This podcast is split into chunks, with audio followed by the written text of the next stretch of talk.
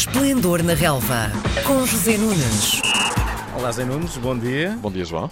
Tivemos uh, um Sporting de novo em visitar Madeira para jogar com o Marítimo. Desta vez foi para o campeonato. Ainda estava na mente aquele jogo para a Taça de Portugal que tinha ditado a eliminação dos Leões, mas desta vez a história foi diferente. O Sporting saiu de lá com os três pontos. Qual foi a chave para a vitória por 2-0? O que é que se passou diferente em relação ao outro jogo? O Sporting está muito forte. Uh, o jogo foi completamente diferente. O Sporting foi muito mais afirmativo e justificou por inteiro esta vitória clara que vem, um, sem dúvida, dar corpo um, àquilo que creio que é unânime.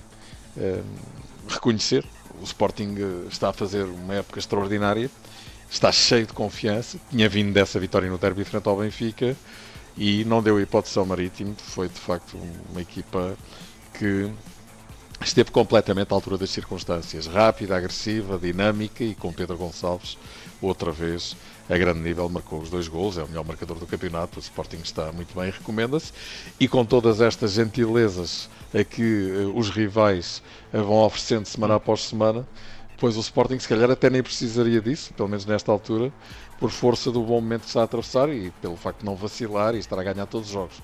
Mas, uh, claro, o Sporting agradece tão grande diferença de Benfica, Porto e Braga e vai cavando cada vez mais um fosso que começa já a ser extremamente significativo. Mas mesmo assim não quer assumir a candidatura ao título. Pois, essa história do assumir e não assumir, devo dizer-te que me dá, enfim, alguma, não digo vontade de rir, mas faz-me sorrir pelo menos, porque eh, o que, é que, o que é que é isso de assumir ou de não assumir? O que é preciso é ganhar, não é? Quer dizer, muitas vezes os treinadores, os comentadores, os jornalistas, uh, uh, ah, não sei o quê, assumiu o título, ah, não assumiu qual é a diferença entre não assumir o título e estar na situação em que está, ou assumir, como fazem Benfica e Porto, e estão a uma distância quilométrica do Sporting?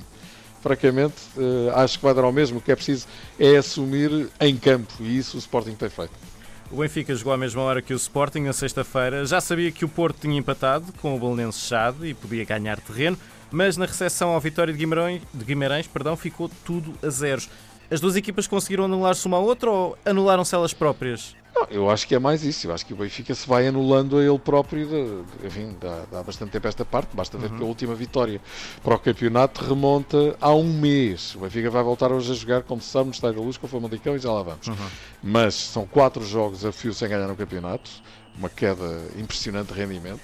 Conjugada com uma série de circunstâncias, com certeza. O Benfica até tinha feito um bom jogo no Estádio Dragão e depois hum, aí não ganhou, não é? Tinha ganho antes Sim. ao Tondela, mas tinha feito um bom jogo, indiscutivelmente, tinha mostrado outra face da equipa. Depois veio o surto de Covid, depois vem a doença de Jorge Jesus e, hum, enfim, sobrevêm as uh, exibições muito pouco conseguidas que já aconteciam em várias circunstâncias, em várias situações, em vários jogos, antes do surto de Covid e da indisponibilidade uh, física por motivos de saúde de Jorge Jesus. Por isso também é um bocadinho redutor apontar apenas a questão do Covid à baixa de rendimento da equipa do Benfica, porque são muitos baixos que o Benfica tem esta, esta temporada, isso é absolutamente inquestionável.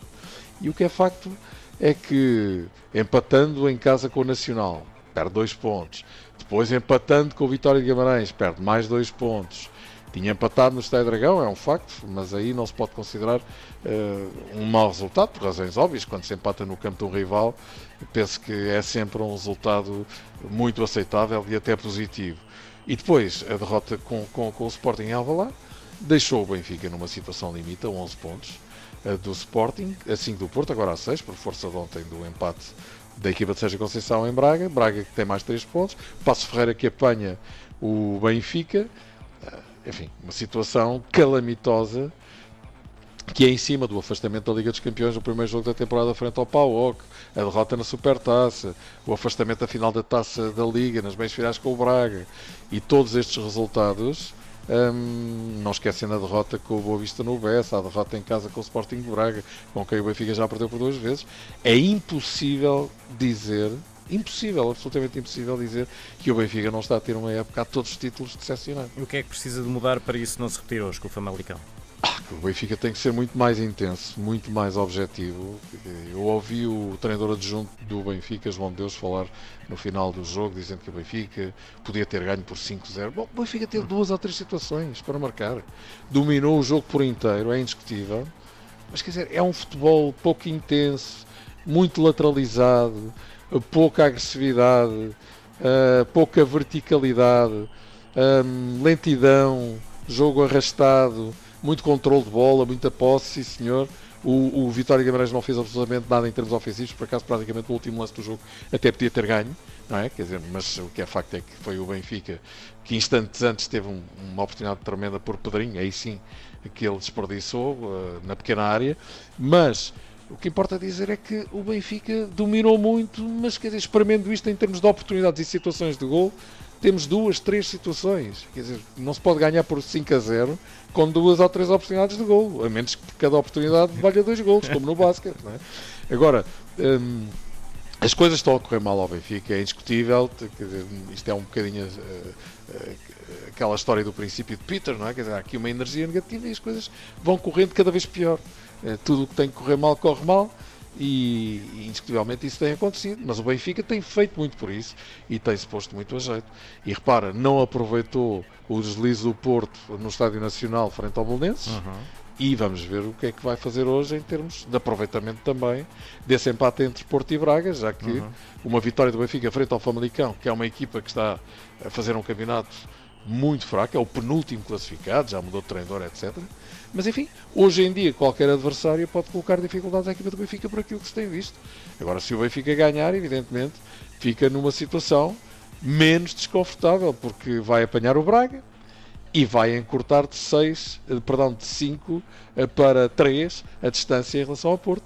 Mas para isso vai ter que fazer bem mais e melhor do que tem feito ultimamente hum. neste jogo que marca o regresso de Jorge Jesus ao banco. Vamos então pegar nesses empates do Porto. Empatou 0-0 com o Belenense Chade na jornada 17, também já jogou a jornada 18, começou a segunda volta do campeonato, também com um empate, o 2-2 em Braga.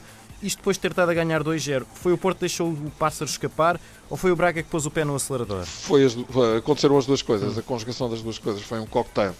Uh, comecemos pelo Porto. Uh, o Porto tem um jogo até porventura mais tranquilo do que se poderia pensar em Braga. Estava a olhar por 2-0 a 3 minutos do fim e foi de facto a equipa mais forte. Uh, aconteceu um bocadinho aquilo que já tinha acontecido, por exemplo, com o Sporting na meia-final da Taça da Liga. O Porto também foi melhor mais tempo comparativamente ao Sporting, marca a 11 minutos do fim por Marega, tem o jogo na mão e depois, nos últimos instantes, o Sporting marca dois golos e o Porto vai para casa e o Sporting vai para a final da Taça da Liga que ganhou, os tais dois golos de Giovanni. E ontem aconteceu um bocadinho isto, com este plus. O, a fronteira do jogo uh, acontece quando Corona uh, é expulso, com dupla amostragem de cartão amarelo. Porto com 10 um, fez com que o Braga tivesse uma reação muito forte, muito mérito da equipa do Braga, por isso eu dizia há uma conjugação de fatores. Carlos Carvalhal mexeu muito bem na equipa. O Braga vai com tudo para cima do Porto, muito jogo exterior. Nos minutos iniciais pareceu que, apesar de tudo, o Porto iria controlar a situação, mas quando acontece o gol de Fran Sérgio a 3 minutos dos 90 e sabendo-se que o jogo iria ter um período de compensação hum, elevado, creio que foram 6 minutos, percebeu-se que o Porto abanou. O Porto abanou, o Braga acreditou e é uh, Gaetan quem acaba por marcar já em período de compensação um ex-benfiquista, ao qual os sportinguistas seguramente estarão muito agradecidos, acaba por uh, dar um empate surpreendente, com muito mérito da equipa do Braga que soube ir à procura desse resultado, mas com uma quebra de rendimento abrupta do Porto a partir do momento em que ficou a jogar com 10, que é difícil de explicar para uma equipa que habitualmente é muito metida no jogo e que não é pelo facto de estar em inferioridade numérica que cai dessa forma. E o que é facto é que o Porto caiu e caindo registra três empates nas últimas seis jornadas. Estou a falar dos jogos com o Benfica, com o Belenenses e agora com o Sporting de Braga. E como o Sporting só ganha, pode cavar um, um, um fosso uh, muito grande uhum. já para os rivais. Uh, repara que se o Sporting ganhar amanhã em Barcelos ao Gil Vicente. São 8 pontos. Não sabemos o que é que vai acontecer, mas se fizer prevalecer a sua superioridade e o bom momento que está a atravessar, são 8 pontos sobre o Porto, 11 sobre o Braga e 11 sobre o Benfica, na melhor das hipóteses, porque o Benfica ainda não jogou, não é? Mas até podem ser mais, se o Benfica persistir em repetir os erros que tem repetido. Mas, uh, indiscutivelmente, este, este empate do Porto ontem é um empate com claríssimo sabor a derrota e que deixa a equipa de Sérgio Conceição, no caso o Sporting ganhar amanhã em Barcelos, numa situação limite praticamente eh, como ao Benfica. Repara, se o Benfica ganhar hoje em Famalicão, eh, perdão, ao Famalicão, no Estádio da Luz, e veremos se isso vai acontecer ou não, os últimos dados não são bons. Uh, o Benfica, apesar de tudo, e apesar de ser tão criticado e de estar a fazer um campeonato tão mau, fica apenas com menos uh, eh, 3 pontos do que o Porto. E o que é que eu quero dizer com isto? Quer dizer que o Porto também não está a fazer um bom campeonato. Isso é indiscutível. Uh, Veja-se o número de pontos que a equipa de Sérgio Conceição também já perdeu. E, por contraste, o Sporting está a fazer um campeonato arrasador. E por isso, creio que se acontecer uh, a vitória do Sporting amanhã em Barcelos, claro que as coisas podem sempre mudar em futebol, mas já vejo com muita dificuldade que isso possa acontecer, ou seja, eh, os rivais evitarem que o Sporting, ao fim de 19 anos, volte a ser campeão nacional. José Nunes, uma boa semana para ti. No, um abraço. Próxima segunda-feira cá estaremos mais uma trabalho. vez para tirar o pulso ao campeonato. Combinado. Até lá. Um abraço. Às segundas-feiras, José Nunes comenta a jornada desportiva. Esplendor na Relva, às 10h30 da manhã, na RDP Internacional.